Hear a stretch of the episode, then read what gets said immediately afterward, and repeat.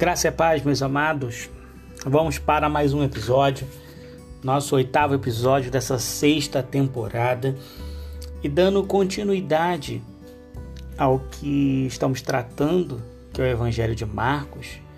Vamos começar a nossa leitura a partir do capítulo 2, do capítulo 2 do Evangelho de Marcos, que diz assim: E alguns dias depois, entrou outra vez em Cafarnaum e souberam-se que estava em casa. E logo se juntaram tantos que nem ainda nos lugares junto à porta eles cabiam. E anunciava-lhes a palavra. E vieram ter com ele, conduzindo um paralítico, trazido por quarto. E não podendo aproximar-se dele por causa da multidão, descobriram o telhado onde estava e, fazendo um buraco, baixaram o leito em que jazia o paralítico. E Jesus, vendo-lhes a fé, disse ao paralítico: Filho, perdoados estão os teus pecados. E ali estavam ali assentados alguns dos escribas, que razoavam no seu coração, dizendo: por que diz este assim? Diz blasfêmias? Quem pode perdoar pecados, senão Deus? E Jesus, conhecendo logo em seu espírito que assim razoavam entre si, lhes disse: Por que razoais sobre estas coisas em vosso coração? Qual é mais fácil? Dizer ao paralítico: Estão perdoados teus pecados, ou dizer-lhe: Levanta-te e toma o teu leito e anda. Ora, para que saibais que o Filho do Homem tem na terra poder para perdoar pecados, disse ao paralítico: A ti te digo, levanta-te e toma o teu leito e vai para a tua casa.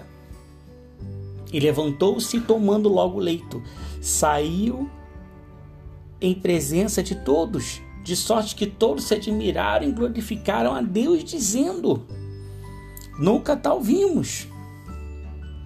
E tomou a sair para o mar, e toda a multidão ia ter com ele e os ensinavam. E passando viu Levi, filho de Alfeu, sentado na alfândega, e disse-lhe: Segue-me. E levantando-se, o seguiu. E aconteceu que, estando assentado à mesa em casa deste, também estavam sentados à mesa com Jesus e os seus discípulos, muitos publicanos e pecadores, porque eram muitos o que tinham seguido. E os escribas e os fariseus, vendo-o comer com os publicanos e pecadores, disse-lhe aos seus discípulos: Por que come e bebe ele com os publicanos e pecadores? E Jesus, tendo ouvido isso, disse-lhe: Os são não necessitam de médicos, mas sim os que estão doentes. Eu não vim chamar os justos, mas sim os pecadores. Ora, os discípulos de João e os fariseus jejuavam e foram dizer-lhes: Por que jejuam os discípulos de João e dos fariseus, e não jejuam os teus discípulos? E Jesus disse-lhe: Podem, porventura, os filhos das boldas jejuar enquanto eles está com o esposo? Enquanto tem consigo o esposo, não podem jejuar. Mas dias virão em que ele será tirado esposo, então jejuarão naqueles dias.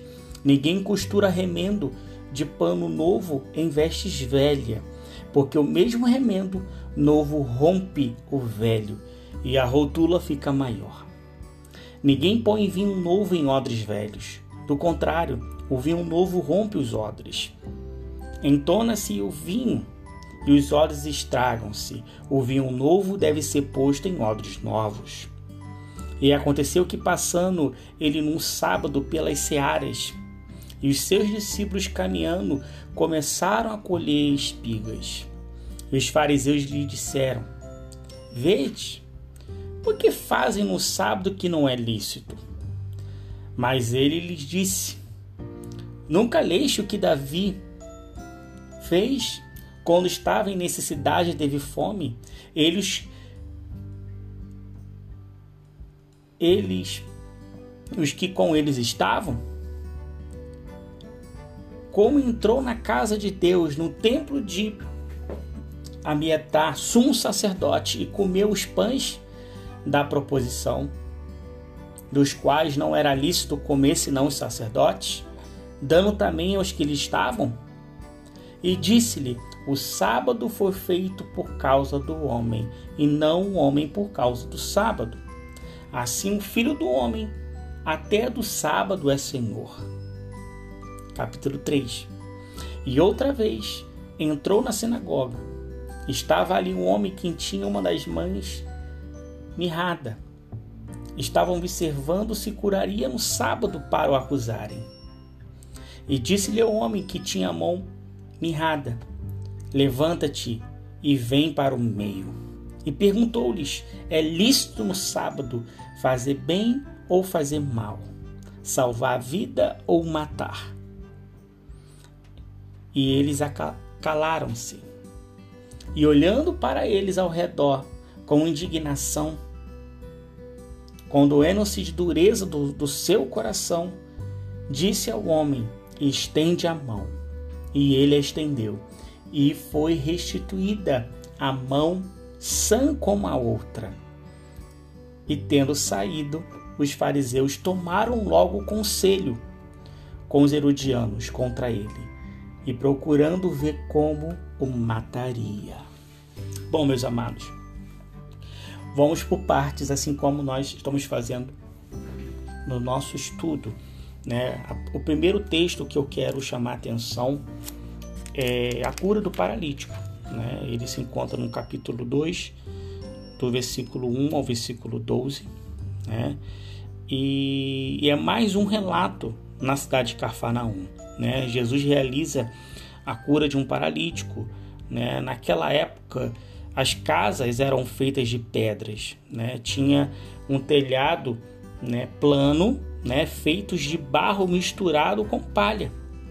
E certamente foi esse material que os amigos do paralítico, né, retiraram para que seu amigo afim recebesse a cura, né, a cura com Cristo.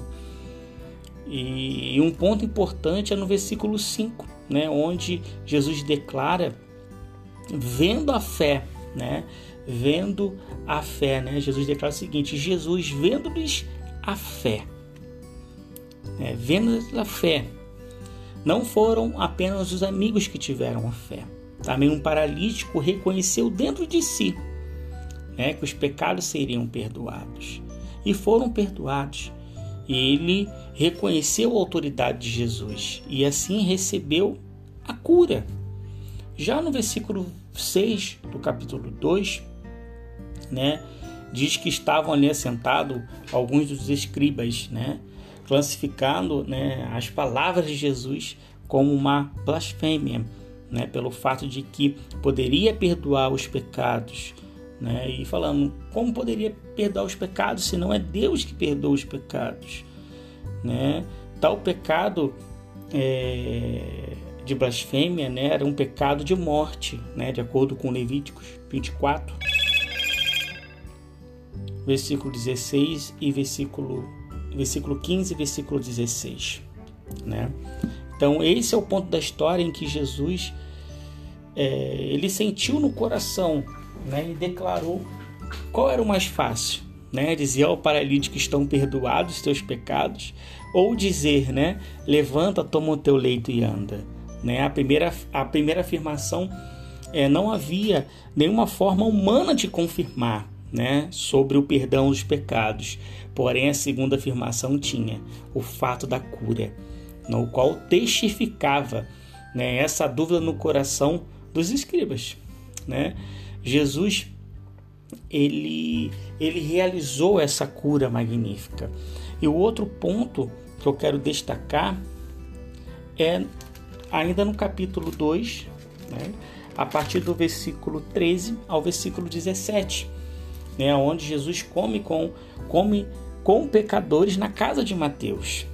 Né, e, e, e é um ponto aqui, temos aqui o nosso próximo o nosso próximo discípulo de Jesus, né? Levi, filho de Alfeu, né? que era conhecido também como Mateus, o qual escreveu o Evangelho de Mateus, o qual nós estamos estudando aqui também, é um dos evangelhos sinóticos, né?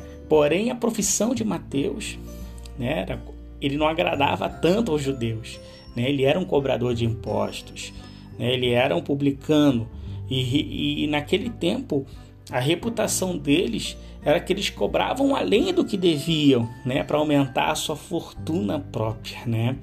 Eles eram desprezados pelos judeus, né, por, por ter essa, essa reputação de enganadores e eles recebiam o apoio de Roma, né, completamente fora desse ambiente, né, desse ambiente judaico, daquele povo olhar, olhava ele como um traidor, né, tinha esse olhar como um traidor.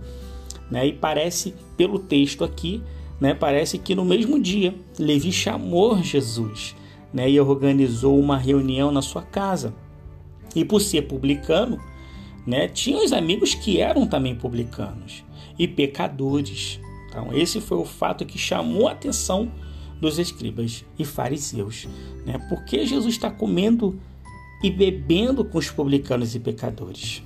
Né? Jesus viu né, essa situação, né, ele estava presente, ele respondeu de uma maneira irônica, né, declarando que ele ele não vem para chamar os justos, né, colocando essa referência aos justos, aos fariseus, vocês que são tão justos, né, se dizem tão justos, né, eu vim não para chamar os justos, mas sim os pecadores, né? Cristo veio chamar os pecadores ao arrependimento. E com isso uma mudança de coração, assim como houve na vida de Mateus, né, que largou a sua profissão para seguir a Jesus, para seguir o Mestre. E dando continuidade, no capítulo 2 ainda, a partir do, do versículo 18 ao versículo 22, fala sobre o jejum. Né? Um ponto tão importante, vamos dizer assim, acerca do jejum né? Cristo ele não era contrário ao jejum. Em muitas passagens nós vamos ler aqui, Cristo jejuou, né? Cristo jejuou por 40 dias e 40 noites. Temos esse ponto aqui, né? Porém esses versículos aqui, eles vão evidenciar a prática errada do jejum, né?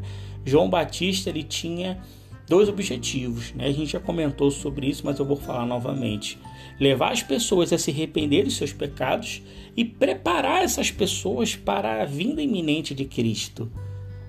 E Jesus ele respondeu né, essa questão, né? Ele respondeu essa questão do jejum à altura dos discípulos de Jesus, que eles não precisavam jejuar para se preparar para a vinda do Messias, porque o próprio Messias estava com ele. Né? E Jesus se compara a um noivo, né, ao esposo né? Quando o noivo está na festa, a festa é para ser comemorada e não lamentada. Né? No versículo 22, no 21 e 22 de Marcos, existe uma parábola ali nesses dois versículos. Né? Jesus ele, ele se compara, é, indica a exclusividade da mensagem né? ou da nova aliança, que não havia compatibilidade com a antiga aliança. Fato esse que Jesus declarou no versículo 21. Né? Ninguém costura remendo é, novo né? em pano em vestes velhas, né? porque o buraco vai aumentar, vai romper. E a questão também de colocar o vinho novo em odres velhos. Né? Os odres eles eram feitos de pele de cabra e eles eram costurados né? para se formar assim uma bolsa impermeável. E com o passar do tempo, né, um vinho novo, ele fermentava. Ele fazia com que aquela bolsa aumentasse de, de volume, né? E quando aquela bolsa ficava velha, o vinho ficava velho, a bolsa ficava estufada. E se colocasse um vinho novo dentro dessa dentro desse desse odre velho, ele expandiria ainda mais e rasgaria. É o fato de Jesus ter falado: não, se o vinho é novo, odre novo. Se o vinho é velho, odre velho. Mas aqui ele está falando uma relação entre a antiga aliança e a nova aliança. Né? O Antigo Testamento foi a preparação para o Novo Testamento. Né? Tudo está escrito lá, tudo está profetizado no Antigo Testamento e no Novo a gente consegue descortinar isso né? e ver como o Senhor trabalhou ao longo das eras. E o próximo assunto é a partir do, verso, do versículo 23 ao versículo 28. Né? Os discípulos apanham as espigas no sábado. Né? E essa é uma questão simples que a própria Bíblia irá responder, né? Lá em Levíticos, capítulo Levítico, na verdade, capítulo 19, versículo 9 ao 10, declara que era necessário, né, não colher toda toda a produção, e sim deixar aos pobres e estrangeiros, né, algo ali não colhido, né, para que pudesse colher, né, deixar para eles né? O fato de pegar as espigas no campo não era considerado um roubo, né? porém os fariseus nesse texto colocavam um ponto aqui que era no sábado e que não era lícito ser realizado tal tarefa, vamos dizer assim. E Jesus, com sua maestria toda, ele usa o exemplo, de Davi quando comeu os pães da propiciação. Né? Então, assim, ele colocou em xeque né? Falando o seguinte, ué, Davi sentiu fome, não somente Davi, mas seus amigos também sentiram fome. E eles comeram algo que era destinado aos sacerdotes. Ou seja, da mesma maneira que nós estamos sentindo fome, né? da mesma maneira que nós estamos passando aqui, nós pegamos para comer, não para vender. Não tem fins, vamos dizer assim, é, fins é, monetários pegar as espigas. Né? Os discípulos não estavam pegando as espigas para vender, estavam pegando as espigas para comer. Então é bem diferente. E os fariseus e os escribas estavam querendo pegar nesse ponto, né? nesse ponto em si, mas Jesus, com sua maestria, né? com, com toda a revelação da palavra, né? saiu dessa, né? colocou eles em xeque mais uma vez. E no capítulo 3, a partir do versículo 1 ao versículo 6, Jesus cura a mão ressequida de um homem. Né? Isso aqui é uma outra questão também que coloca o sábado, né? de Jesus realizar a cura no sábado, né? mesmo sendo mal vista pelos fariseus. Né? Jesus ele questionou o modo de como se deveria guardar o sábado. Né? Não só questionar a questão do sábado, assim como procuraram matar o Messias também. Né? No, no, final, no versículo 6, eles, ele declara ali que procuraram ver como matariam. Né? E tomaram conselho, esse é um ponto importante, eles tomaram conselho com os herodianos. Né? E quem eram os herodianos? Eles eram judeus que apoiavam Roma. Particularmente Herodes, Antipas, né? filho de Herodes o Grande, aquele mesmo que governou na Galiléia na mesma época em que Pilatos serviu é, como governador romano na Judéia e na Samaria. Então, os herodianos eram inimigos declarados dos fariseus. Então, veja a que ponto chegou né, dos fariseus irem pegar conselhos, né, conversarem para ver como matariam, como matariam Cristo. Até que ponto chegou o coração deles né? um coração, vamos dizer assim, sujo né? que eles estavam.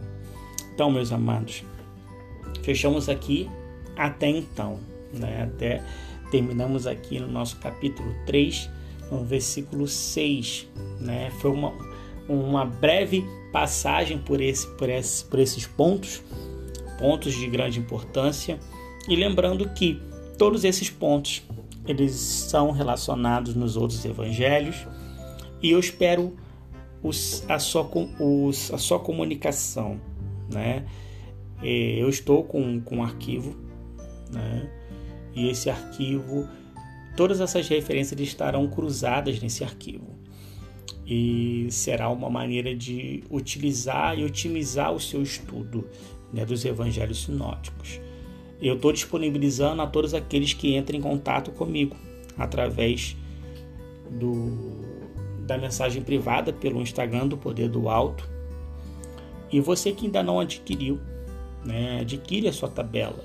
Né? Muitos irmãos estão é, buscando essa, essa tabela para poderem estudar os evangelhos. Né? Como eu estou falando aqui, são assuntos que aconteceram nos outros evangelhos e é de suma importância você olhar as outras perspectivas de como foi narrado essas histórias pelos outros narradores dos outros evangelhos. Então convido você, caso você não tenha, você me chame lá no direct, né, do, do Instagram. Se você não segue, siga também o Poder do Alto e fique por dentro de tudo.